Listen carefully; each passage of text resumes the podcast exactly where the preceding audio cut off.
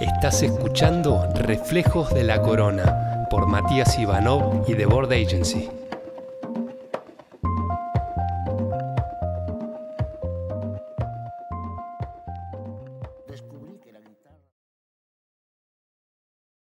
nada, obviamente eh, lo que les comentaba recién a la gente, yo bueno, vengo también laburando con este proyecto, no desde la- como cara visible, pero sí desde atrás. Por supuesto. Y, y- y bueno, nada, la verdad que, que es un placer, es un placer poder, eh, obviamente, esta vez escucharte viéndonos y no escuchándote desde, desde No escucharme, vas a tener que interactuar, amigo, vas a tener que interactuar, vamos a bailar, vamos a hacer un montón de cosas.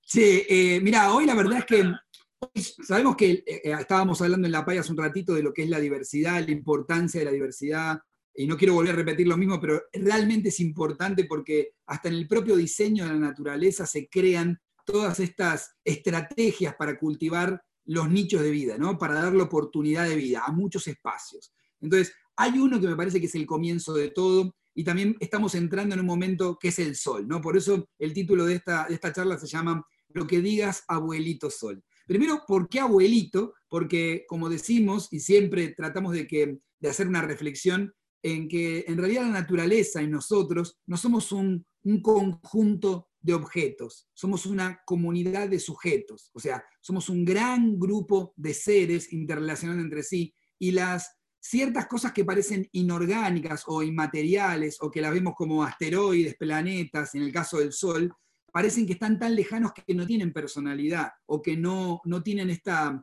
eh, o sea, este análisis de que son personería, son cosas, son sujetos. Y en realidad nuestras culturas ancestrales siempre han tratado a Ra, al Inti, como sus dioses, ¿no? De hecho, la- la- las fuerzas de la naturaleza fueron siempre los dioses de nuestra, de nuestra cultura, hasta que, bueno, ha llegado otro, otro tipo de historias y hemos confiado en otro tipo de historias. Pero el, el dios Sol, así como está, no voy a hablar de historia, pero sí voy a hablar de la importancia que tiene esta primer fuente de energía para cultivar toda la diversidad que hay hoy en nuestro, en nuestro planeta. De hecho, vos pensá, Pancho, que el sol, el sol, la energía solar, ese chi, esa energía, fue el condimento indicado para que a través de un- una especie de, de perfecto transmutador y transformador que se llama cloroplasto, ¿sí? o clorofila dentro del cloroplasto, una planta o un ser, ahora sabemos que son plantas, pero una estructura, un organismo dentro de este planeta en su historia, ha podido con el sol, ¿sí? el sol, un poquito de aire, el dióxido de carbono, ¿sí? y un- una gota de agua, crear generar estructura. O sea, nosotros a veces no somos conscientes de lo que, se ha, lo que ha tenido que pasar. A mí me encanta esto de la improbabilidad de la naturaleza. La naturaleza hace lo improbable y lo imposible real. Aquellas, en la historia de la humanidad, lo improbable y lo imposible es lo único que existió.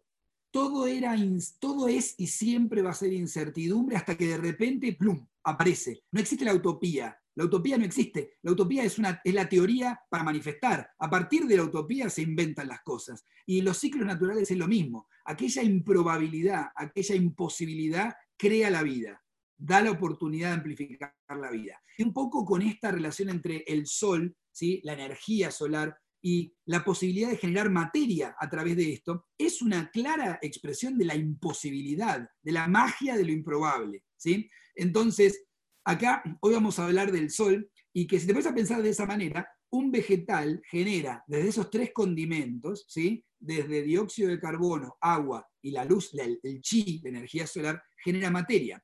Y a partir de esa materia, ¿sí? a partir de ese vegetal, se crean expresiones de diversidad. O sea, ese organismo que está en una latitud determinada, frente a una tierra determinada, ya sea arena, ya sea tierra con mucha arcilla o tierra con poca arcilla, tierra con mucho mineral, roca, donde esté, se adapta a, esa- a ese contexto y crea un color, crea una expresión, crea un vegetal, crea alimento.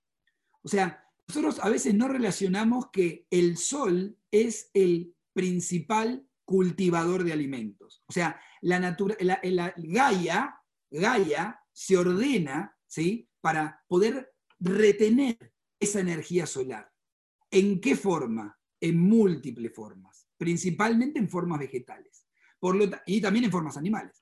Por lo tanto, a medida que nos vamos separando del Sol, o sea, si vos pensás, obviamente que el Sol tiene una distribución, va rotando, ¿sí? y esa rotación, o, la Tierra va rotando alrededor del Sol, y esa rotación de la Tierra, traslación y rotación de la Tierra alrededor del Sol, lo que genera es que vayan cambiando las estaciones. ¿sí? Y en lugares diversos, de diferentes latitud, quiere decir desde el Ecuador, si nos alejamos y nos acercamos al Ecuador, vamos a generar diferente naturaleza, diferente ecosistema. Va a haber una expresión distinta según la cantidad de energía que necesitemos, que Gaia necesite reservar. Eso quiere decir que en el trópico hay mucha energía para reservar. Y en la Antártida hay mucho menos energía o la energía está más comprimida. Eso quiere decir que, por ejemplo, llega solo en el verano, que dura muy poco, muchísima, muchísima energía. Entonces hay que aprovechar y conservarla, fermentarla, diríamos algunos. ¿sí? ¿Y cómo se hace? A través de las grasas. Por eso yo quiero que hagamos una relación. Primero, en que el sol es un ente, el sol es una entidad, el sol es nuestro abuelo. Segundo, que el sol fue el condimento para que las plantas puedan generar materia. Y después, esa materia lo que está tratando es de reservar la energía para nosotros. Eso quiere decir que desde el sol a nuestro alimento hay una estrategia y hay un código, ¿sí? Conservar la energía solar. Y a partir de eso nosotros hacemos uso de esa energía solar transformada en alimento. Por lo tanto, la, la Tierra está estratificada con energías, o sea, diferentes latitudes tienen diferentes energías y diferentes estrategias. Las estrategias van a ser tarde o temprano nuestra alimentación. ¿Qué quiere decir? que cuanto más al frío vayas, más al frío vayas, seguramente va a haber más reserva de la energía solar en forma de grasas. Cuanto más al trópico vayas, vas a, vas a tener otras formas de retener esa energía solar en forma de frutas.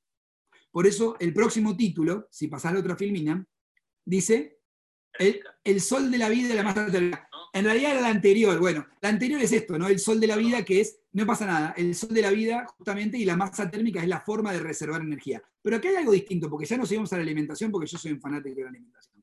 Entonces, pero antes de llegar a la alimentación, que quería justamente, el sol de la vida como el origen de la vida, de la materia, la materialización requiere del condimento sol. Lo sabemos todos y nos parece muy, muy claro, pero en realidad no lo pensamos muchas veces así. ¿sí? Entonces, santo sol, lo que diga, lo que diga el abuelo sol. ¿sí? Después, la masa térmica es justamente, podríamos llegar a decir que la masa térmica es esta masa calórica, lo que yo estaba hablando de la energía, que los alimentos es la forma de retener y conservar la energía.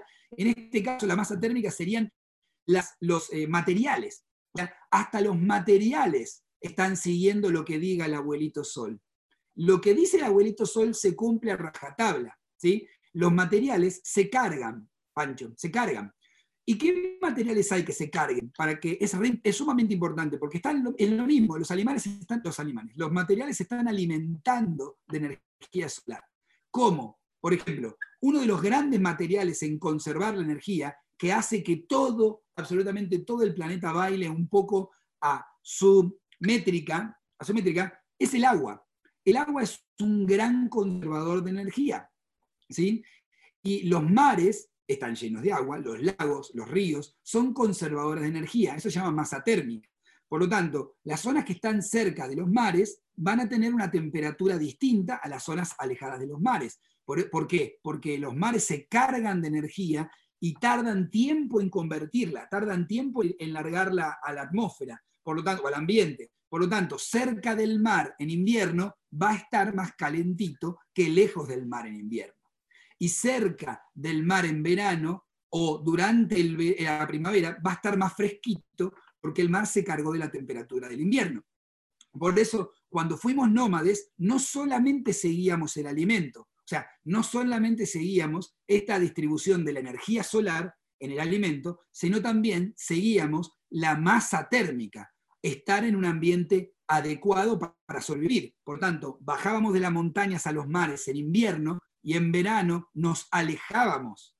Entonces, es importante eso, ver la masa térmica es algo muy importante. Y mi casa, lo más loco, es que cuando vos empezás a seguir este pensamiento sistémico y también en la arquitectura, está lo que se llama diseño solar pasivo. Eso quiere decir que si somos inteligentes, no solamente comemos energía del sol, sino que podemos capturar esa energía solar, esa masa térmica, en nuestras casas. O sea, permitiendo que el sol entre a tu casa y reteniendo esa masa térmica, esas calorías de calefacción, ¿sí? en tu casa. Justamente lo que estoy haciendo yo. Yo hago lo que diga el sol. Por eso lo que usted diga, abuelito sol, ¿sí? Yo hago lo que diga el sol. Entonces, le dejo entrar al sol a mi casa y yo no uso calefacción. Por lo tanto, mi casa está preparada para hacerle caso al abuelo sol.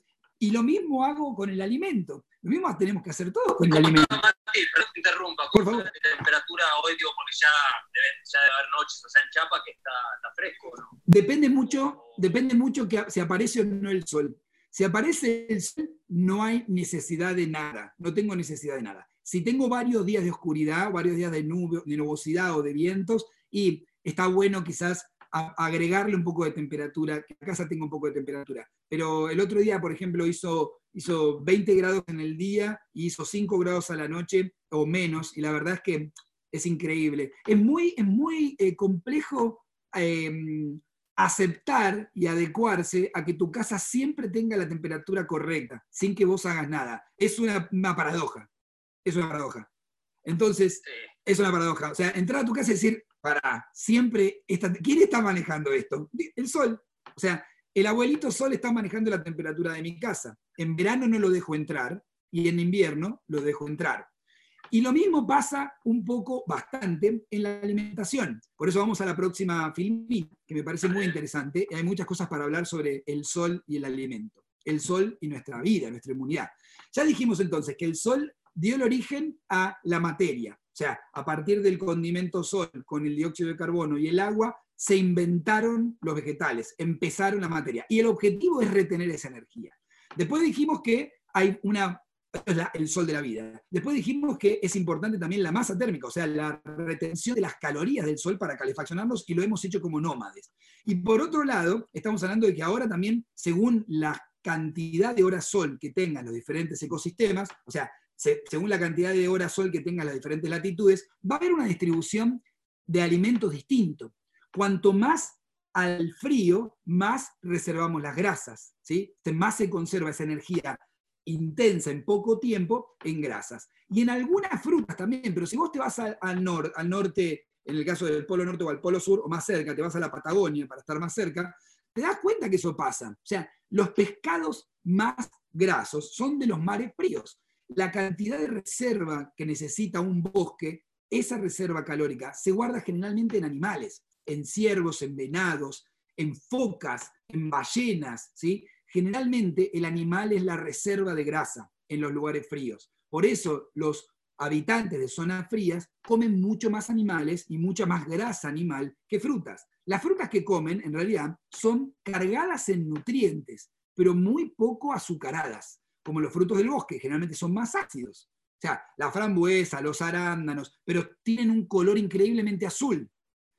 Eso es muy característico, tiene flavonoides, tiene minerales, tienen vitaminas, tienen antocianinas, un montón de información, pero muy poco combustible. Tienen más información que combustible. Mirá qué impresionante la capacidad que tiene la, la biología y los ecosistemas en organizarse para darte a vos, en realidad es al revés, vos te adaptaste a organizarte siguiendo el ritmo de los ecosistemas. Pasa que hoy el hombre está por arriba de todo, el humano está por arriba de todo y cree que, eh, eh, eh, arándanos, por favor, dame más arándanos, yo quiero comer más arándanos. En vez de entender que siempre lo que fuimos, fuimos asociarnos al manejo ecosistémico. Por eso la permacultura lo que trae es volver a seguir los ritmos naturales y en vez, en vez de decir qué querés comer, es escuchar qué se tiene que cultivar, qué va a crecer en esa zona. O sea, la, tu alimentación, Pancho, tu alimentación es la consecuencia de cómo administras tu ecosistema.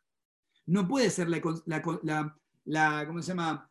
la consecuencia de tus deseos alimenticios o la consecuencia de tus deseos del paladar.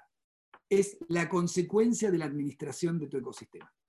Bueno, acá estoy, bro. Estabas hablando del sol, de algo que ya me habías contado alguna vez, que era esta historia de las grasas de los animales de mar frío eh, y la importancia de reemplazar grasas cuando no puedes estar expuesto al sol. Y ahí se empezó a cortar y a perder. Sí, realidad la importancia de cómo se distribuye, a mí me interesa que se entienda de cómo distribuye la energía, ¿sí? cómo va la energía ordenándose en diferentes piezas, si es el chi, esa energía sutil, cómo se va ordenando en diferentes piezas, que somos vegetales o animales o que llamamos alimentos, pero en realidad es una forma muy hermosa de traer el sol, de conservarlo y ponerlo en disponibilidad. O sea, hacer reserva, ahí te muestra, Mago, lo que estamos siempre. La eficiencia de la naturaleza es increíble. Cómo encuentra todas las maneras para conservar la disponibilidad de energía, ¿no? Cómo encuentra todas las maneras para poder eh, decodificar aquello que se necesita y retenerlo, conservarlo o adecuarlo. Me parece que es, es hermoso eso. Y la gente muchas veces empieza a pensar en cómo debería alimentarme. O sea, ¿cómo, ¿qué debería comer? ¿Y qué comer frutas? ¿Y está mal comer frutas? ¿Y está bien comer granos? ¿Está mal comer granos? Y muy pocos en realidad se ponen a pensar en, en dónde vivo y cómo soy. En vez de preguntar qué está bien o qué está mal, está bueno entenderse. ¿Quién soy? ¿De dónde vengo y en dónde vivo? Y a partir de ahí vas a adecuar mucho más tu nutrición y cuáles son mis actividades, ¿no? O sea, no puedo comer de la misma manera si soy un cazador que si soy un observador nada más, un filósofo. No puedo comer de la misma manera si soy una persona que viene de un linaje africano y de repente vivo en, en Alaska. O sea, tengo que adecuarme a mi contexto. Y eso me parece que es una pregunta muy importante, que todos estamos, cada vez más estamos interesados en el cultivo, en, en, en el alimento, o en la medicina basada en la agricultura, o sea, de productos que vengan de la alimentación, de la alimentación de las plantas, ¿no? Qué, qué importante que, que, sea esta renovación de confiar en ellas y todo lo que se abre a partir de eso, pero me parece que es muy importante preguntarse ¿Qué, ¿De dónde viene todo esto? ¿Y cómo se organiza todo esto? Bueno, estábamos un poco hablando de eso, que el sol las organiza. O sea, el sol organiza absolutamente toda nuestra alimentación.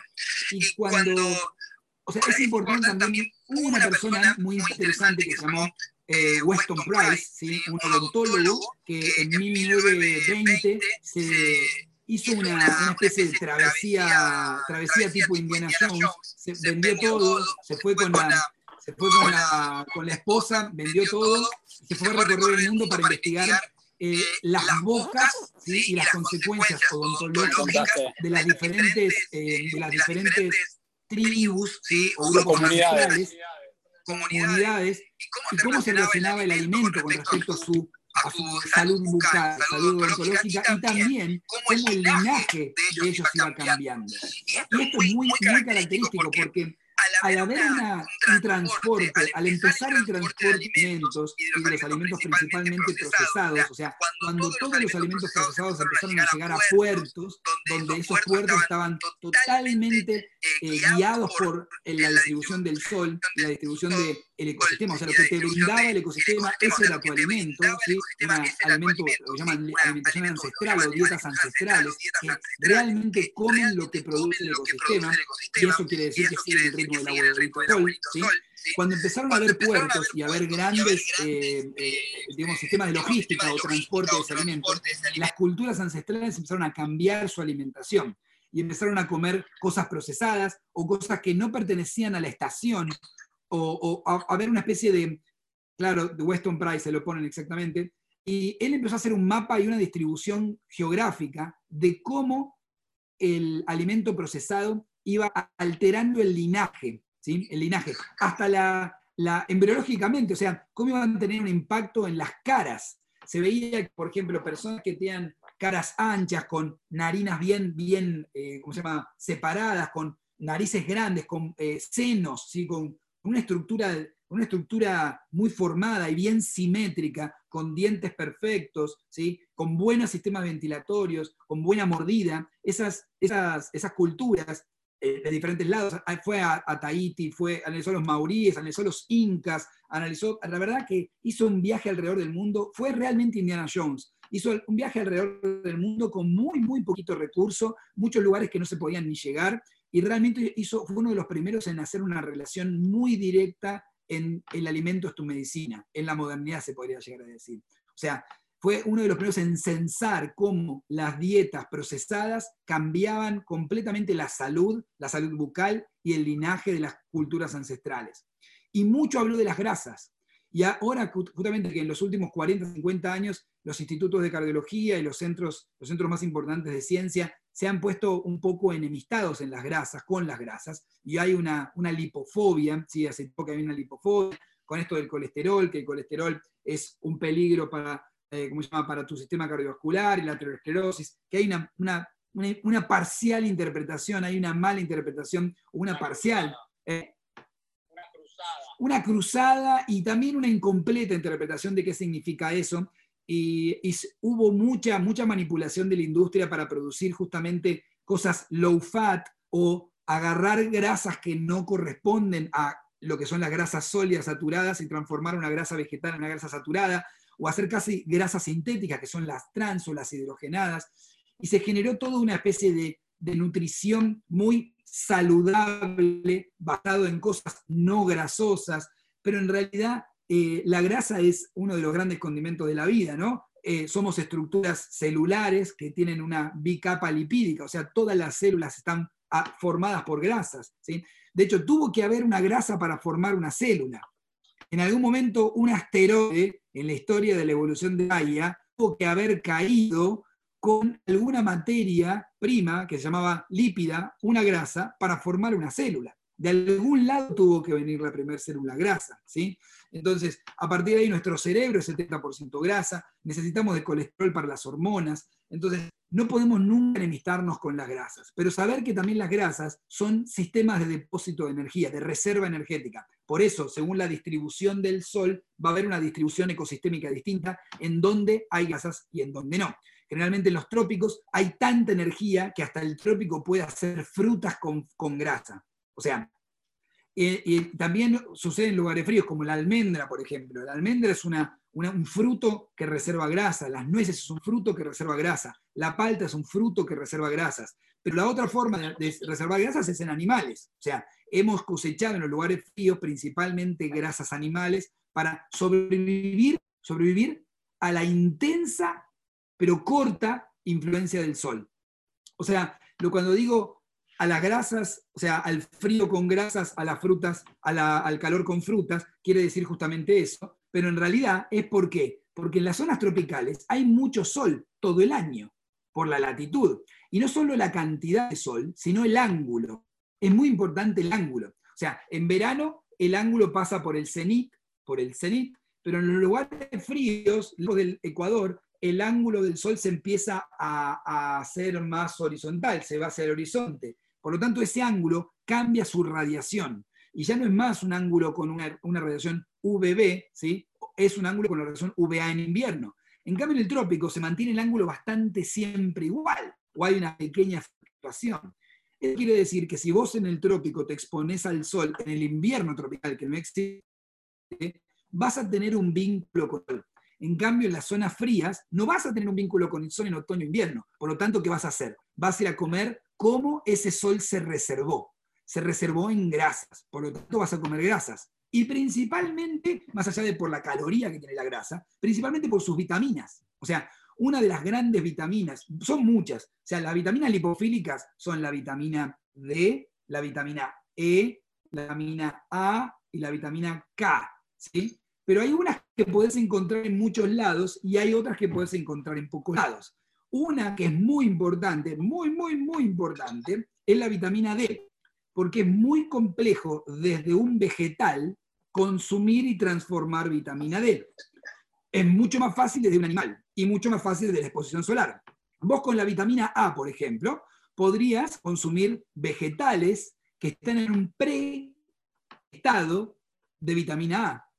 O sea, son una provitamina A, que son los carotenos. Por lo tanto, si no logras conseguir consumir en tu ambiente grasas con vitamina A, podrías consumir vegetales, pero con la vitamina D no. Entonces, ahí hay un gran tema, que es, si nos alejamos del sol, si nuestra posición geográfica nos alejó del sol, tenemos que consumir o grasas que tengan vitamina D, o tenemos que de alguna manera encontrar la forma de sintetizar esta gran relación con el sol que es una es la vitamina D.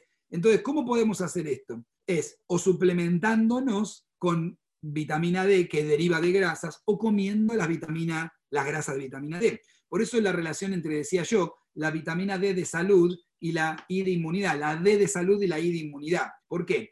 Porque es muy, muy interesante cómo esta relación con el sol tiene una directa relación con nuestra capacidad de recibir las amenazas. O sea, tiene una relación con todo, Mago, con todo. Pero, ahí, pausa para por favor. entrando ahora y explicar por qué, o sea, que también me cuentes a mí, ¿no? ¿Cómo fue que, por qué la importancia de hablar del sol en este momento de entrada del invierno y en este contexto de cuarentena y de estos este temor de salir, no salir, que es un poco lo que nos estimuló a armar este espacio. Entonces, creo que ahora entra es un poco la, razón por la cual elegiste a partir de la salud y la inmunidad, ¿no? Claramente. Tiene que ver esto de hablar del sol, tiene que ver esto con la inmunidad en este contexto de que estamos puestos un poco en, tema el sistema inmune y el, y el estar fuerte o el no salir o el limpiar con alcohol o digamos, eh, ¿por qué este tema para ahora? Elegí este tema para ahora, primero porque el sol se nos va acá en el sur. En realidad, en realidad está mal. El sol se está yendo y de a poquito va a empezar a volver, porque eso es lo característico del invierno, en realidad. El primer día de invierno es el comienzo de la luz, o sea, es el día más oscuro, pero a partir de ahí comienza la luz. Pero la luz en el invierno no es suficientemente intensa y no tiene el ángulo correcto, esa luz del sol, esa energía solar, esa radiación solar, para hacernos sintetizar vitamina D y otras cosas. ¿sí? Entonces, hice la relación del sol primero porque es uno de los grandes generadores de diversidad. Y como el 22 fue el Día de la Diversidad y hoy hablamos de diversidad con Andrea, es el que permite que la diversidad ocurra. Segundo, porque hay una relación entre el ambiente y el, alimento y el sol directa, que es esta distribución de energía que cerca del trópico se distribuye de una manera y alejándonos hacia la zona fría se distribuye de otra, que dijimos grasas animales o frutas en el trópico. Y la otra es porque el sol o la vitamina D que nos hace sintetizar el sol, una de las cosas, porque siempre hablamos de vitamina D, pero por ejemplo hay un estudio que se investigó sobre qué pasa en invierno si no es la vitamina D que nos hace sintetizar el sol cuando nos exponemos en invierno. Y por ejemplo, si vos te tomás un jugo, un jugo verde, con muchísima clorofila, mucha clorofila, y salís a exponerte al sol del invierno, que vas a tener rayos UVA, no vas a sintetizar vitamina D, pero ¿sabés qué va a pasar? Además de todo lo que es emocional y todo lo que es la energía sutil del sol, vas a mejorar lo que es el funcionamiento mitocondrial. Porque parece ser, este es un dato que le estoy tirando, que lo debería, me lo debería guardar en el bolsillo, porque es un dato muy, muy interesante. ¿sí? Parecería ser para todos aquellos vegetarianos para todos aquellos vegetarianos o veganos que no comen animales y que quizás no se suplementan con vitamina D, tengan cuidado con eso, sean piolas, no sean radicales, ¿sí? Bueno, pero vos vivís en Costa Rica, ahí te lo banco un poco. Vos vas a zafar, Mary, porque vivís en Costa Rica. Entonces, eh, entonces, parece ser, parece ser que cuando vos tomás jugos verdes o tomás mucha clorofila en invierno y salís al sol, tu mitocondria reduce coenzima Q10. ¿Qué quiere decir eso? Tu maquinaria energética funciona muy bien, muy bien, o mejor, se pone en mejor funcionamiento. O sea, el sol no solamente nos genera síntesis de vitamina D, no solamente es emoción y energía sutil, sino que también cuando uno es uno somos plantas, o sea, venimos de las plantas, somos lo que venimos trayendo desde tanta, tanta, tanto camino y el código de las plantas está en nuestro código. De hecho, tomás clorofila, te expones al sol y haces fotosíntesis. Digamos que es una fotosíntesis humana. ¿Y eso qué quiere decir? Ahí, ahí vamos a la relación. Mirá qué loco que, así como las plantas sintetizaron cloroplastos, hicieron eh, estructuras que le permiten hacer fotosíntesis, o sea, capturar, comer la energía del sol y generar estructura, los humanos tarde o temprano con la evolución y con la teoría simbiogénica de Lynn Margulis, que hablamos tanto tiempo, generamos una usina energética, ¿sí? una mitocondria. Y esa usina energética también responde al sol. Eso no solo, pero también responde al sol. Eso quiere decir que tomando jugos verdes o tomando clorofila en invierno y exponiéndose al sol, hacemos fotosíntesis. Y comiendo grasas en invierno, exponiéndole al sol, podemos compensar comiendo grasas buenas, o también buena fuente de pescado, principalmente pescados, son las grasas que tienen más, más cantidad de vitamina D, huevos, pescados, algunas carnes, o suplementándonos, que es fundamental la suplementación, estamos haciendo de una manera compensando la falta de sol en el invierno. Y la D, la D de salud con la I de inmunidad es porque justamente eso, la relación entre tu concentración de vitamina D, tu exposición al sol y tu sistema inmune es directa. O sea, todas las células del sistema inmune tienen receptores para la vitamina D. O sea, todas las células del sistema inmune bailan al ritmo del sol. Y eso quiere decir que vas a tener una protección, una protección o una, digamos, eh, capacidad de resistir la adversidad de los virus de temporada y de, este, de, estaciones invernales, consumiendo una concentración adecuada de vitamina D. Más allá de eso, también vas a hacer un uso muy inteligente en absorber lo que es calcio, fósforo, ¿sí? absorber todo lo que sea del alimento, tu estructura, o sea, aquellos, aquellos nutrientes estructurales que vienen del alimento, calcio, fósforo, magnesio, ¿sí? todo ese tipo de cosas, se van a, va a aumentar la absorción intestinal. O sea, lo que hace la vitamina D son muchas cosas. Activa 800 genes, modula todo el sistema inmune y también participa del mecanismo fosfocálcico, del metabolismo fosfocálcico. O sea, vos captás calcio, fósforo y magnesio y tenés una buena, digamos, un eficiente uso de los vegetales que tienen calcio, fósforo, magnesio, y de los animales, por supuesto, de lo, de lo que comamos, ¿sí? que tenga esos componentes a través de una concentración de vitaminas D adecuada. También dolor, también es un neuromodulador, o sea, es, es, es, es fundamental lo que usted diga, abuelito Sol. Todo lo que diga Sol, todo lo que sea el Sol, hay que seguirlo, hay que seguirlo. Y yo lo veo, ¿sabes qué me hago? Lo veo más allá del alimento, que es algo que obviamente que a la gente le interesa mucho, lo veo mucho en las casas. O sea, las casas gente que hace sus proyectos, como hablamos con Andrea hoy, ellos empezaron a hacer su proyecto permacultural haciendo una huerta. Y cuando hicieron una huerta circular, siguieron al sol. Y a partir de esa huerta, construyeron su casa. O sea, siguieron al sol para todas sus acciones. Y eso es fundamental. Mira, te cuento una cosa más. Eh, ¿Cuál es la próxima filmina? A ver, la próxima filmina. Para, antes que sigas, que acá Fabio, eh, quiero tener la misma pregunta, por algo somos primos, ya es eh, cuáles son los jugos verdes que recomendás, tomar antes de ponerse al sol. O sea, yo te voy a preguntar sobre los jugos. O sea, tomar jugo naranja em, en invierno por la vitamina C, bien. Y tomar jugos verdes eh, también es algo que está sugiriendo. ¿Cómo se puede ir combinando eso? ¿Cómo hoy día saben que combine en cuanto a la ingesta de vitamina C y los jugos verdes? O sea, Son arrancar con jugo verde y después tomar su jugo de naranja a media mañana, ponete. Es que en realidad la, vitamina C la vas a consumir obviamente con, alimentos, pero si querés buena cantidad de vitamina C vas a tener que hacer otras cosas. O sea, absorber mucha vitamina C depende de otras cosas, no solamente de comer naranjas, por supuesto que sí.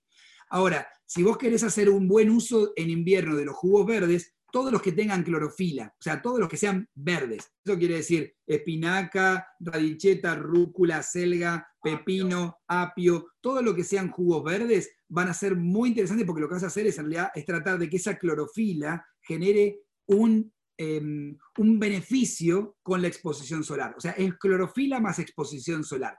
Igual, esto no es justamente el propósito. Lo que yo les digo es, en invierno, consuman y suplementen, consuman grasas o consuman animales que tengan vitamina D, o si no, comen, consumen, si no consumen animales, por la causa que sea, que se suplementen con vitamina D. Lo que no puede pasar, Mago, es que tengamos déficit de vitamina D. Tenemos que tener una vitamina D adecuada con varias cosas. O sea, no, no, si, si se autosuplementan, primero lo mejor sería que hablen con un médico naturópata o con cualquier médico que tenga, que, use, o sea, que, confíe en las vitaminas y que sepa sobre vitaminas y principalmente que sepa sobre vitamina D. La forma de, suplementarse con la vitamina D no es en bolo, como algunos, como, mucha, o muchos médicos hacen o como muchos están indicando, no es en bolo, quiere decir que no es una concentración grande de vitamina D de, no sé, pongamos 200.000 unidades por dos meses.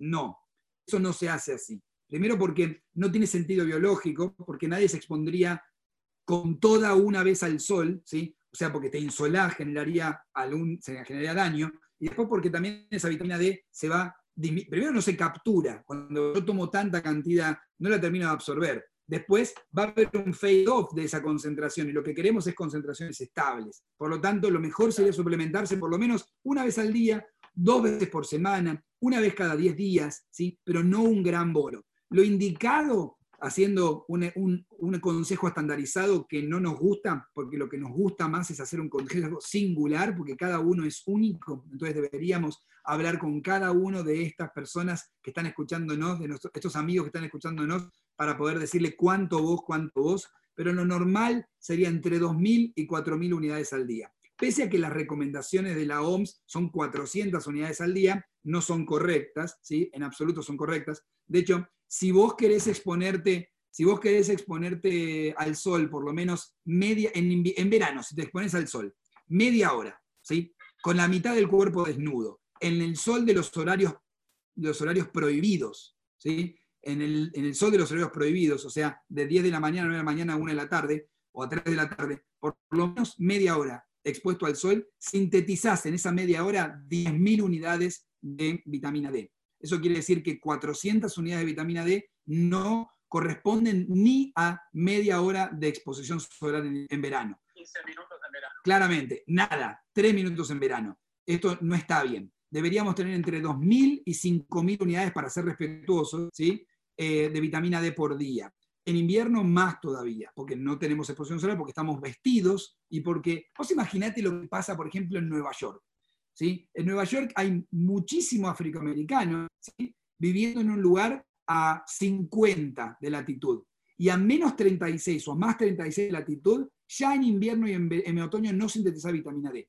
El 60% de la población americana, en realidad mundial, la podríamos, la podríamos escalar, digamos, o sea, trasladar, tiene deficiencia de vitamina D. Y el 98% de las mujeres que tuvieron cáncer de mama en el momento del diagnóstico tenían deficiencia de vitamina D.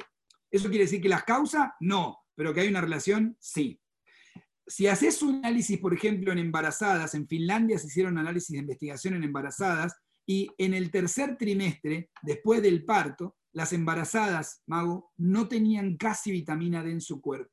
Eso quiere decir que hay una, una necesidad muy grande de vitamina D para la construcción de la estructura ¿sí? del niño y del sistema nervioso del niño. ¿sí? Es un neuroinmunomodulador y un generador de la estructura eh, esquelética en el niño. Lo que quiero decir es que en cada una de las fases de nuestra vida, el sol y la representación, digámosle, del sol a través de la vitamina D o en este caso de, la clorofila, la coenzima Q10, es sumamente importante. Ahí creo que hay una pregunta que decía Agustina, en lo concreto, ¿cuál es la dosis correcta? ¿No es lo que es, terrible? La gente quiere, quiere, quiere ya, solucionar las cosas a, inmediato, así. No, bueno, las mejores fuentes de vitamina D son los pescados. Eso está claro. Después podemos encontrar en huevo de pastura un poco de vitamina D. Se puede encontrar en algunas carnes, en carnes también de pastura, carne de vaca, principalmente de pastura en, vitamina D. El pollo también te puede tener un poco de vitamina D en sus grasas, pero no hay duda que las mejores concentraciones de vitamina D están en los pescados.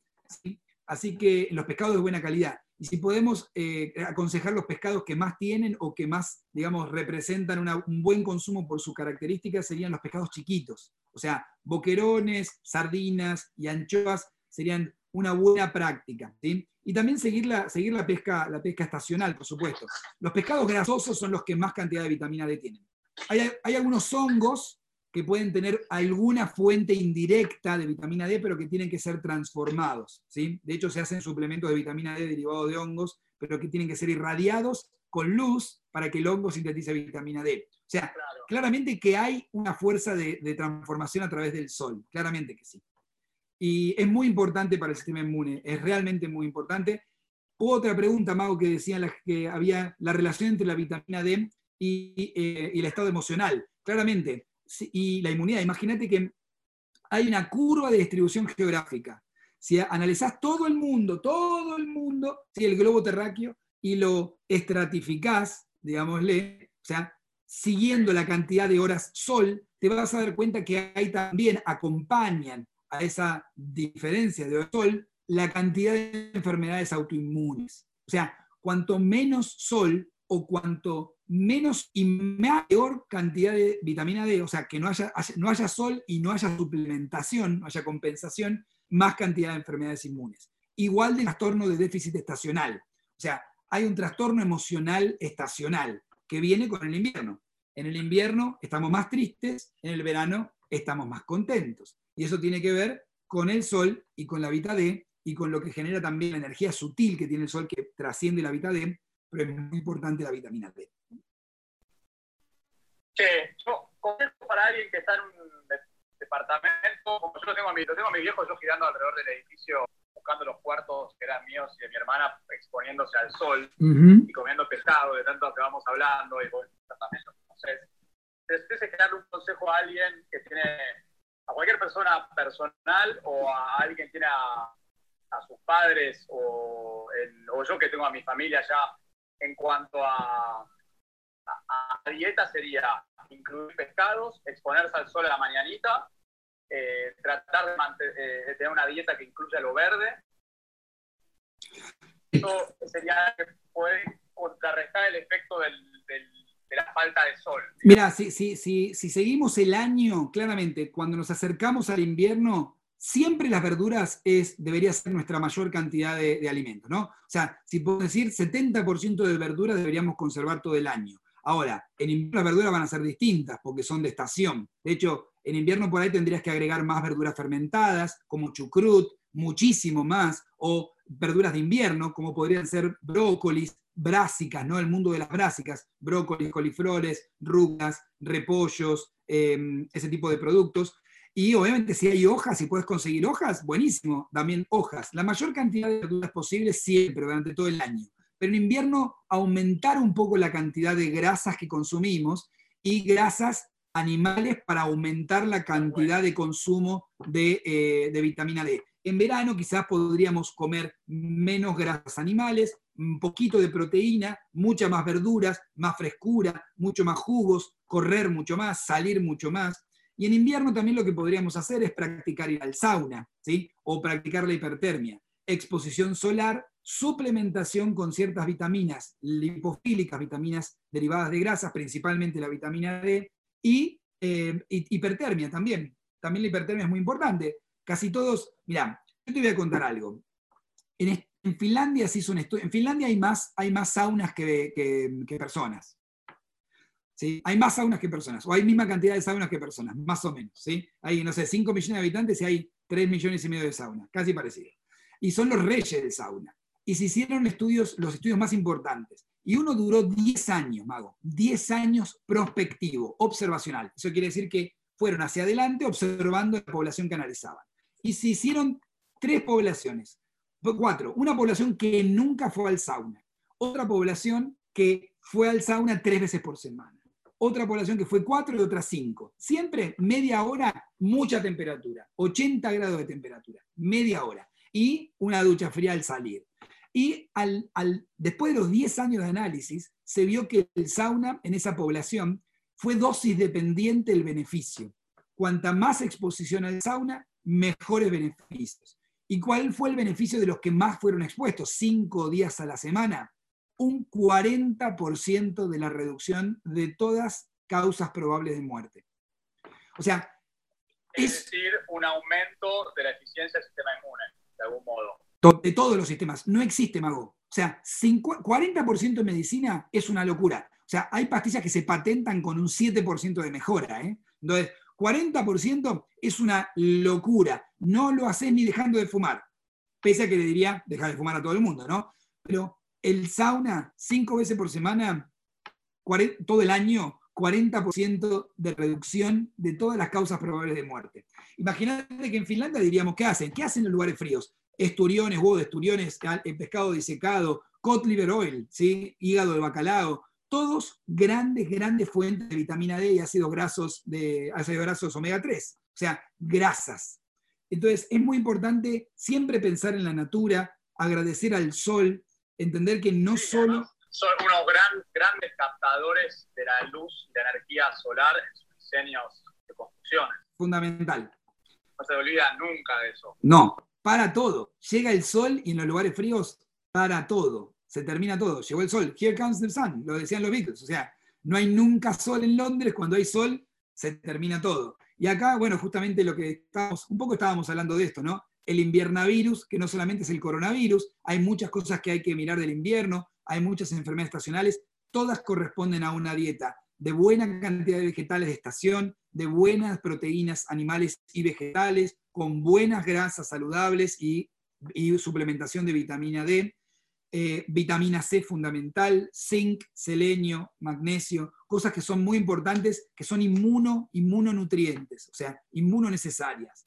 Eh, y sí. tenemos que hablar, Mati, de la importancia de la, dado el sauna, del aumento de temperatura corporal como para activar el sistema inmune. En la primera charla me dijiste no te metas ahí, que estás, sacando de tema, pero le podemos dedicar una. Sí, la hipertermia, sí, la fiebre, podemos hablar de la fiebre. Sí, buenísimo. Eh, y también quería, ahora ya son, si bien como volvimos a arrancar a la mitad, no, estamos, no nos van a cortar la, transmisión, pero para mantenernos firmes de hacerlo de una horita después ir al Zoom, cuentes un poco, o sea, cuando decías que esto estaría bueno verlo como en recomendaciones uno a uno, y siempre atrás te dije que quería que cuentes un poquito qué estás armando en cuanto a consulta, la gente quiere, eh, quiere tener una consulta con vos, o cómo, contanos un poco cómo estás atendiendo, eh, cómo estás dividiendo el tiempo para atender a si alguien quiere saber cómo puede tener una entrevista o una consulta por telellamada con vos. ¿Cómo sería ahora? Como estamos haciendo todos los médicos eh, que no trabajamos en la trinchera, en la trinchera hospitalaria,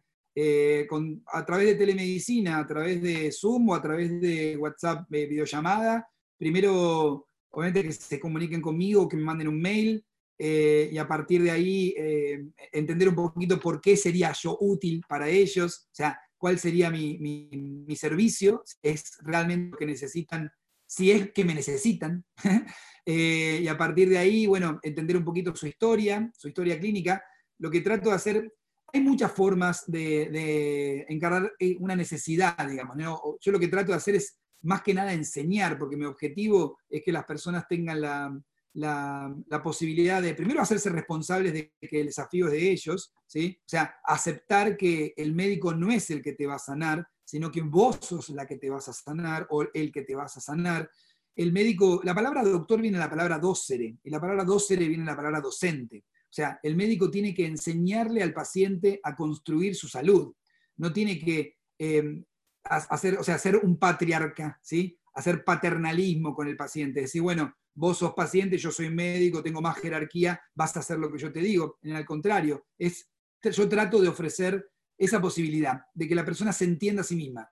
Lo que hago mucho más también que hacen quizás muy pocos es los análisis y los estudios. Hay gente que, hay pacientes que me miran como diciendo, no sé por qué hacemos esto porque no entiendo nada, pero después empiezan a entender. Trato de que entiendan sus estudios, porque al entender sus estudios van a ver cosas que quizás yo no veo. Yo puedo llegar a ver en un momento, pero las personas miran sus estudios y pueden llegar a entenderse y también a partir de entenderse pueden cambiar hábitos. O sea, hay personas, por ejemplo, que tienen una, una lucha entre, entre su ideología y su metabolismo. O sea, su metabolismo quiere algo, su ideología quiere otra cosa. ¿sí? Entonces hay gente que, por ejemplo, maneja muy mal los azúcares, muy mal los azúcares, ¿sí? pero no quiere comer carnes animales y come muy poca proteína. Se hacen papafritarianos ¿sí?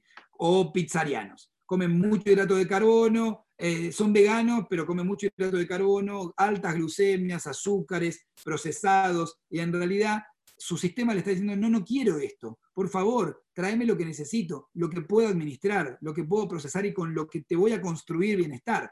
Entonces, hacer una relación entre vos misma o vos mismo, ¿sí? metabolismo, y vos intelecto o vos ideología, es muy, muy importante.